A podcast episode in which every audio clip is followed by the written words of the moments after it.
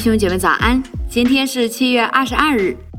今天我们将分享新篇章里面的两个部分：采取行动和最坏的时候便是最佳的时机。如果水坝有破洞，要堵住它，不只是通过一个修补方案。如果仇敌要闯入应许之地，需要做什么便明显不过了。打仗不要等，不要求问神做什么。会研究自己是否有那项恩赐。扫罗王就是那种在应该等候的时候却不等候，不应该等候的时候却在等候的人。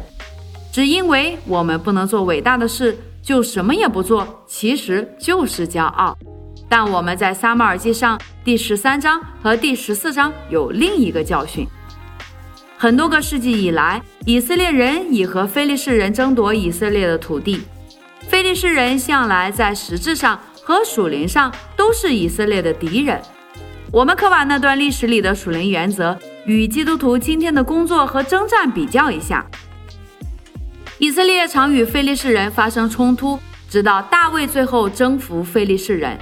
扫罗做王后，他建立了有三千人的一支常备军，军队的三分之一由他的儿子约拿丹直接统辖。那时候，非利士人占了上风。他们派兵驻守以色列各处地方，包括从伯特利到耶利哥具战略性的通道，而密抹城便建于那里。此时约拿丹刚攻击了菲利士军，所以菲利士军现在把重兵屯于密抹。扫罗为了迎战，派了约六百人守在隘口的另一边基比亚，他已准备作战了。但扫罗没有进攻，他已如箭在弦。敌人也安坐在以色列境内，占有和抢掠那肥美的土地。它是一场虚张声势的仗，没有人做出任何举动。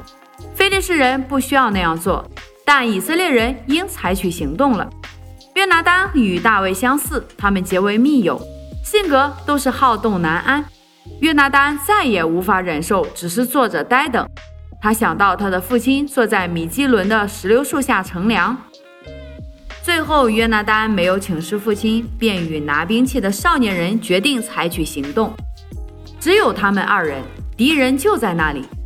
为什么由得非利士人平安无事？如果坐视不理，非利士人会永远常占那土地。所以，亲爱的弟兄姐妹们，通过今天的分享，对你有启发吗？什么在占着你的土地呢？什么在霸占着你的领域呢？不要坐在那里只是等候，要起来夺取那原本属于你的地。祝福大家，以马内利。